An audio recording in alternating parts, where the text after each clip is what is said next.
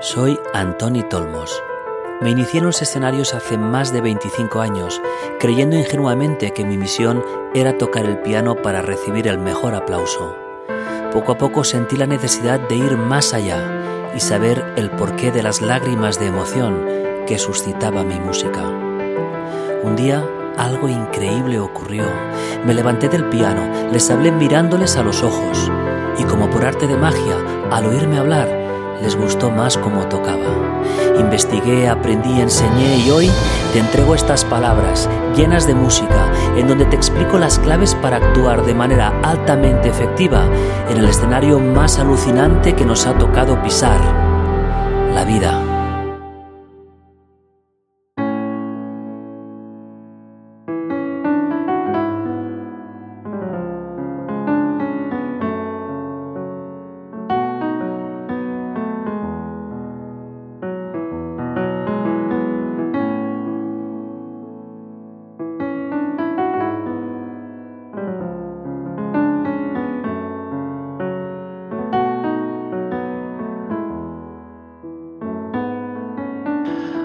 Estás? Hoy he recuperado una canción que es la que te estoy tocando ahora, titulada Silencis.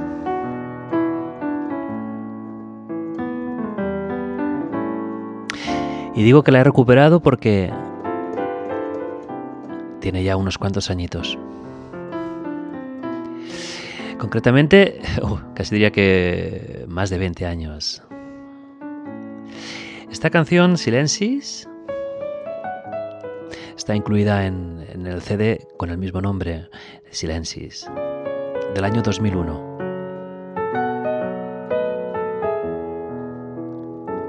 En su momento recuerdo que esta canción también, aparte de estar incluida en este CD, luego se utilizó como, como sintonía de un programa de radio que a mí me, me, dio una sorpresa muy agradable escuchando esa emisora y de repente ver cómo la sintonía del programa habían utilizado esta melodía mía de Silencis. Y hoy precisamente eh, te vengo a hablar de algo que sí es importante el silencio, como siempre, ya sabéis que siempre eh, le doy la importancia que tiene el silencio Incluso hay un, tengo un episodio dedicado al silencio, ¿no? a la importancia del silencio. Pero lo que voy a explicaros hoy es precisamente el cómo poder romper ese silencio con un discurso de palabras. ¿Cómo podemos dar un buen discurso? Bueno, ¿cómo lo podemos dar? ¿Cómo lo podemos preparar? ¿Y, qué, y cuáles son esos elementos importantes que debe tener para que nuestra audiencia esté entretenida y se olvide, se olvide de su teléfono, se olvide de su reloj? Vamos, es el mejor, es el mejor elogio que te pueden decir, ¿no? Que cuando te hayan escuchado, por un, por un ratito se hayan olvidado de, si tenían móvil o si, o si tenían reloj, ¿no? Esto es lo mejor que te puede pasar con lo difícil que es hoy mantener a la audiencia expectante.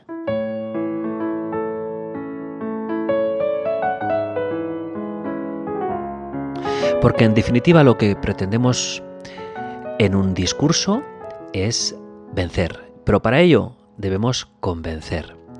Y como siempre, aparte de las eh, opiniones, reflexiones personales, datos que os puedo aportar, eh, casi siempre lo que hago es explicar el planteamiento que han, ya han escrito otros grandes pensadores, otros grandes autores, y en este caso nos remontamos a un personaje que es que suele salir mucho, al menos en mis, en mis episodios, por su importancia y por su trascendencia, nada más y nada menos que el señor Aristóteles.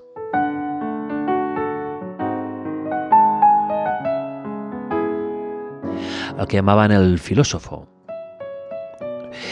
Aristóteles explicó, entre muchas uh, otras cosas, explicó qué debe tener un discurso para convencer, qué elementos debe tener un discurso. Y Aristóteles se basaba en tres grandes aportaciones, tres grandes elementos que él eh, les llamaba lo que es el ethos, el pathos y el logos. Que aunque tenemos la costumbre de decir etos o patos, en realidad eh, como hay una TH ahí metida, pues es, preferible decir ethos y pazos. Y evidentemente logos. Ahora os voy a explicar un poquito qué es cada uno de estos tres elementos y por qué Aristóteles em, crea esta unión de estos tres elementos para poder tener un discurso que sea realmente capaz de atrapar a cualquier audiencia. Empezamos por la primera palabra, el ethos, que si cogemos esta palabra y la vamos evolucionando, nos, eh, nos va a dar derivadas como por ejemplo ética, ¿no? de ethos, ética. Y mm, la ética, que este es, el primer elemento de estos tres, mm, es lo que nos va a aportar en nuestro discurso el, que tengamos una eh, reputación como oradores, que generemos confianza, em, que a través de nuestras palabras se intuya una persona que realmente lo que dice lo está sintiendo, que es coherente. ¿sí? Una, una mm, trayectoria, una trayectoria profesional impecable o una certificación eh, por alguna escuela o algún centro importante, pues eh, puede ser un buen ejemplo para que esta ética de lo que estás hablando tenga su credibilidad, tenga su coherencia.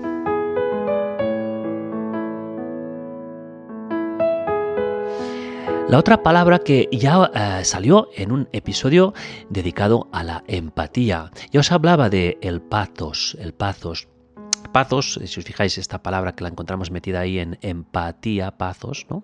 La empatía, eh, pazos ya hace referencia a lo que es la emoción, el, el sentimiento. Cuando damos un discurso, no solamente debemos tener una autoridad, ser creíbles, como os decía ahora en la parte del ethos, ¿no? En la parte de la ética, sino que también debemos ser empáticos. Nuestro discurso tiene que tener un mensaje, un mensaje que aporte emoción. Eh, que cale muy hondo en, en nuestra audiencia, ¿no? Que ese estado de ánimo que nosotros tenemos lo podamos transmitir en lo que llamamos la comunicación empática. La comunicación empática ya sabes que es esa comunicación que es muy importante que tenga un retorno. Yo te estoy explicando esto, pero me estoy imaginando, aunque ahora mismo no te tenga delante ni, ni me estés escuchando ahora mismo porque lo estoy grabando, pero me estoy imaginando que va a haber un retorno esa empatía va a, retornarme eh, en modo de aprobación, en modo de haber compartido a veces sentimientos, eh, a, partir muchas veces de historias, de anécdotas, de metáforas, de cuentos, eh, de fábulas, ¿no? Pues ese sentimiento, esa emoción, ese pathos es el que me aporta también a mí en mi discurso una fuerte carga emocional.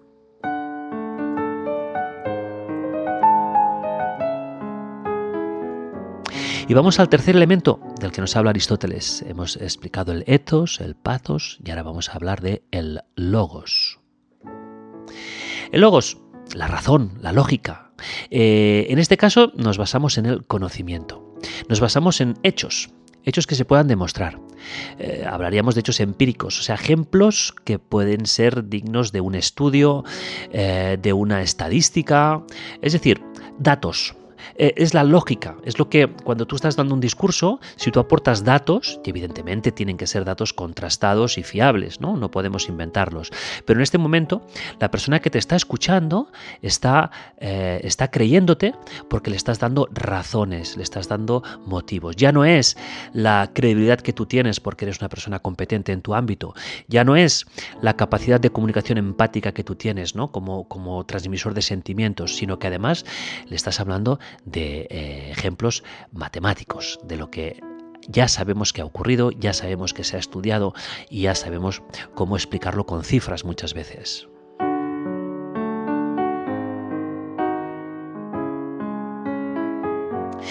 Aristóteles decía que estos son los tres pilares de una buena comunicación, los tres pilares que nos van a hacer convencer y de esta manera nos van a hacer vencer, vamos a ganar en el sentido eh, figurado, no vamos a ganar, es decir, vamos a, dejar a nuestra audiencia atrapada con nuestro discurso y vamos a, bueno, vamos a sentirnos realmente nosotros muy satisfechos porque hemos transmitido un mensaje, unos conocimientos y nuestra audiencia se va a quedar también muy satisfecha porque se ha llevado algo se ha llevado algo de ti. Todo eso en los tres elementos.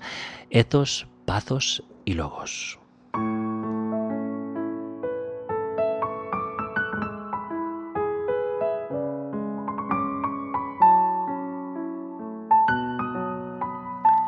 Yo sigo con ese tema mío del CD Silensis del 2001, titulado este tema, Silensis.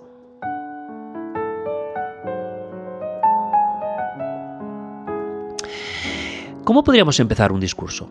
Cuando te digo, oye, tengo que dar una conferencia, ¿no? Muchas veces eh, cuando tengo que preparar a alguna persona que digo, oye Antonio, es que estoy preparando una conferencia o tengo que dar un discurso o tengo que llevar una reunión o tengo que presentarme a un casting, ¿no? Y tengo que explicar cosas, ¿no? ¿Cómo puedo empezar un discurso? Bueno, pues yo te propongo algunas de estas maneras. Te voy a hablar de siete maneras diferentes para poder empezar. Em, podemos empezar con una emoción fuerte. Mm, puedo empezar, hola, buenas tardes, ¿cómo estáis? Mira, acaba de ocurrirme algo realmente impactante, ¿no? Mira, viniendo hacia aquí eh, para dar la conferencia, he visto un accidente terrible y la verdad es que, es que no, puedo empezar mi conferencia sin antes explicaros lo que ha ocurrido. Bueno, esto es un ejemplo. Eh, siempre, siempre, siempre debe ser verdad. Siempre debe ser verdad todo lo que expliquemos. Más que nada porque yo escuché una vez algo muy interesante, ¿no? Que dicen que eh, para mentir tienes que tener muy buena memoria porque luego se te olvida lo que has dicho y te pillan. Por tanto, siempre, siempre, siempre debemos explicar cosas que, son verdad. Además, yo creo que nos, ocurren cosas tan realmente espectaculares en la vida que como, como que no hace falta inventarnos nada. ¿no? Bueno, pues esta sería una de las maneras de empezar, una emoción fuerte. Otra manera podría ser hacer referencia a algún acontecimiento, eh, ya sea actual, algo que ha ocurrido esta semana, o algo histórico. Eh, no sé, yo a veces estoy pensando, si tú empiezas un discurso, una conferencia, o incluso un concierto, ¿eh? si son conciertos en, donde explicas cosas, yo en mis conciertos explico cosas también, no solo toco, sino que explico cosas, ¿no? Si yo digo, oye, mm, supongo que todos recordamos dónde estábamos exactamente eh, el 11 de septiembre de 2001. Se hizo el silencio ese día ese día nos quedamos todos atrapaditos en la tele viendo aquella barbaridad que estamos viendo en Nueva York, en Estados Unidos. Esas torres gemelas que se desplomaban. Todos recordamos qué estábamos haciendo en ese momento. Eso fue una emoción realmente fuerte. Y que nos sitúa a todos y nos crea una, una comunicación rápidamente empática, porque el sentimiento prácticamente general fue realmente de un día de, muchos nervios y de mucho miedo también, ¿no? Bueno, esa es otra manera, ¿no? Hacer referencia a un hecho histórico actual eh, muchas veces yo siempre, siempre, siempre analizo qué tipo de público tengo delante, qué edades tienen, porque claro, si yo pongo el ejemplo de las Torres Gemelas de Manhattan y tengo una audiencia de jóvenes de 15 años, pues evidentemente no, no van a poder em, empatizar conmigo porque como mucho sí eh, lo habrán oído, se lo habrán explicado, pero no lo vivieron, ¿no? En cambio, si tengo personas ya más mayores, pues eh, siempre me fijo, a ver, estas personas cuando tenían 20 años, cuando tenían 30 años, qué ocurría en el mundo, ¿no? Y ahí, ahí das en el clavo, ¿no? Porque los pillas al momento, ¿no? En esa parte de comunicación empática. Otra manera de empezar un discurso sería con una estadística una estadística que sea realmente impactante. Claro, se supone que tiene que ir relacionado siempre con lo que tú vas a explicar en la conferencia, ¿no? No puedes empezar con una cosa y luego irte, irte por otro, otro jardín, ¿no? Porque no tendría sentido, ¿no? Pero si voy a hablar de música, voy a hablar de música clásica, de música moderna, de los gustos que tienen los jóvenes, pues una estadística impactante puede ser, hola, ¿qué tal? ¿Cómo estáis? Oye, ¿os habéis fijado que el 90% de los jóvenes no les gusta la música clásica? Más o menos es así, ¿eh? Es una estadística bastante impactante, pero es cierta, ¿no? Venga, ahí ya nos da, ya nos da un punto, un punto de inicio, un punto de apoyo para empezar nuestro discurso, que evidentemente tiene que ir por esos derroteros. Otra manera de empezar sería, eh, pues con una anécdota, explicar, eh, mira, yo me acuerdo una vez que, que entré en un supermercado hace muchísimos años cuando lo que comprábamos eran cintas de cassette y yo entré en un supermercado y había un cajón lleno de cintas de cassette, aquello que era un poco de bazar, ¿no? Y encontré un cassette de un grupo que, no recuerdo el grupo, pero que me, que me encantaba seguro. Lo compré, llegué a casa, saqué el plástico del cassette lo puse en el radiocassette y solo ponerlo me di cuenta que no, que no rodaba, que no funcionaba, ¿no? Ya sabéis cómo funcionaban los cassettes, ¿no? Saqué la cinta y es que la, cinta, la, cintita de, dentro de la bobina se había desenganchado por un defecto de fábrica. Cogí la cinta de cassette, me fui al supermercado y me dirigí a una de las chicas que estaban vendiendo eh, en el supermercado y le dije, mira, me ha pasado esto, he comprado este cassette, he llegado a casa, tal, tal, tal, yo con mi cara de buen niño. Y esa chica me miró y me dijo, oye, perdona, este cassette no lo has comprado aquí. Eh, ¿Cómo? que sí, eh, hace nada, hace un rato he venido en este caso, no lo tenemos en catálogo, no lo has podido comprar aquí. Digo que sí, que sí, que de verdad, ¿no? Bueno, total, que yo me, como que me, me entraban ganas de llorar, pero si es que yo estaba diciendo la verdad, que es que yo no miento, me cuesta mucho mentir. Y que no, que no, que sí, que no, total, que no, que no me quiso cambiar el cassette, me dijo que no lo había comprado allí. Se pensó que la quería engañar. Buah. He vivido siempre con esta anécdota porque además en este supermercado, que es un supermercado cercano a mi barrio, yo he seguido toda la vida comprando y esa chica se ha ido haciendo mayor como dependienta. Y nunca le he dicho esa anécdota. Pero resulta que hace poco ella me dijo que me paró para decirme, oye, que te sigo y me encanta la música que haces. Y yo en ese momento no supe qué hacer, si decírselo o no, o no decírselo. Y no se lo dije. No se lo dije, pero tengo como ganas de un día cogerle, oye, perdona, ahora te voy a explicar yo una cosa. Y seguramente nos vamos a reír mucho. Bueno, esa anécdota es una manera de empezar un discurso real, porque es cierta, y que me puede acercar a esas personas que están en, la audiencia pensando cuando eran niños, cuando eran niñas, esas cosas que ocurrían, que no te creían el día que decías la verdad, y no te creían y te entraban ganas de llorar de impotencia, ¿no? Bueno, pues es una manera de empezar también un discurso. Eh, otra manera es involucrar directamente a la audiencia, eh, con preguntas de ¿cuántos de vosotros os emocionáis con facilidad? Venga, levantad la mano. Bueno, y algunos te levantan la mano, la mano y algunos ya están emocionándose y no saben por qué de lo fácil que, de lo fácil que se emocionan, ¿no? Bueno, o introducir un problema. Eh, yo estoy pensando estos días, ¿no? Y seguramente dedicaré un episodio, ¿no? No sé si ya esta temporada o la temporada que viene de los episodios, porque estamos llegando ya al final de la primera temporada en estos días, ¿no? De la inteligencia artificial. ¡Wow! Eh, ¿Va a poder componer canciones por mí?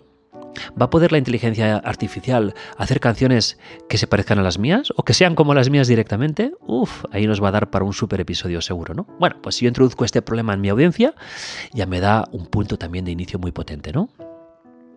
Sin olvidar usar el lenguaje corporal. Eh, yo huyo siempre, de hecho pido, eh, cuando tengo que dar una charla, una conferencia o incluso conciertos, siempre pido eh, micrófonos de diadema, que los tenga yo puestos en mi cabecita y tenga las manos libres y además sean, sean sin cables, sean inalámbricos, para poder moverme para arriba, para abajo del escenario, llenar el escenario, dirigiéndome a las personas, mirándoles a los ojos, con lo cual el lenguaje corporal es casi, casi un, un elemento imprescindible.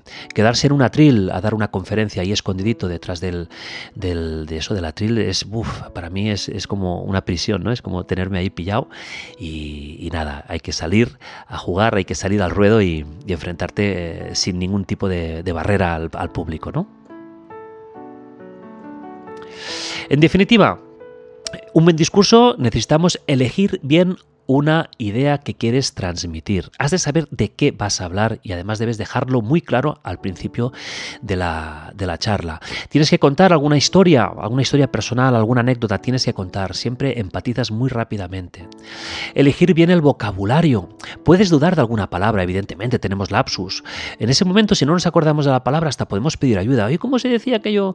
Ahora no me sale, no, no me sale. Y siempre hay alguien del público que te lo dice. Oye, gracias, muchas gracias. Ahora me había quedado en blanco. Perfecto siempre hay que demostrar naturalidad, ¿no? Eh, pensar en el lenguaje oral, pero también en el corporal, como os decía yo ahora mismo, ¿no? Eh, es importante planificar el cierre de la, conferencia, el cierre de la charla, cómo nos vamos a despedir. Siempre decimos que el inicio, cuando entramos, las dos, eh, tres, cuatro primeras frases de cuando em, entro en una conferencia, debemos llevarlas aprendidas de memoria total, porque es el momento en donde experimentamos una inseguridad mayor, en donde aún estamos nerviosos porque estamos saliendo por primer minuto en el escenario y ahí no podemos jugar a improvisar, debemos llevar eh, memorizados las palabras, memorizados los textos de lo que vamos a decir al menos en el primer segundo minuto. ¿sí? Luego ya en el desarrollo de la conferencia podemos improvisar un poquito más, siempre siguiendo un esquema mental que debemos tener, eso sí, muy claro para no irnos eh, de un lado para otro sin saber de qué hablamos. Y sobre todo el final debemos llevar preparado, en, una de las cosas que explico en, mi libro Tu mejor escenario, en donde hablo de las claves para actuar en público y en la vida, eh, lo que digo es que debemos escribir, eh, debemos decir el final de una charla, en la despedida, una frase o algo como si la lleváramos tatuada en nuestra piel.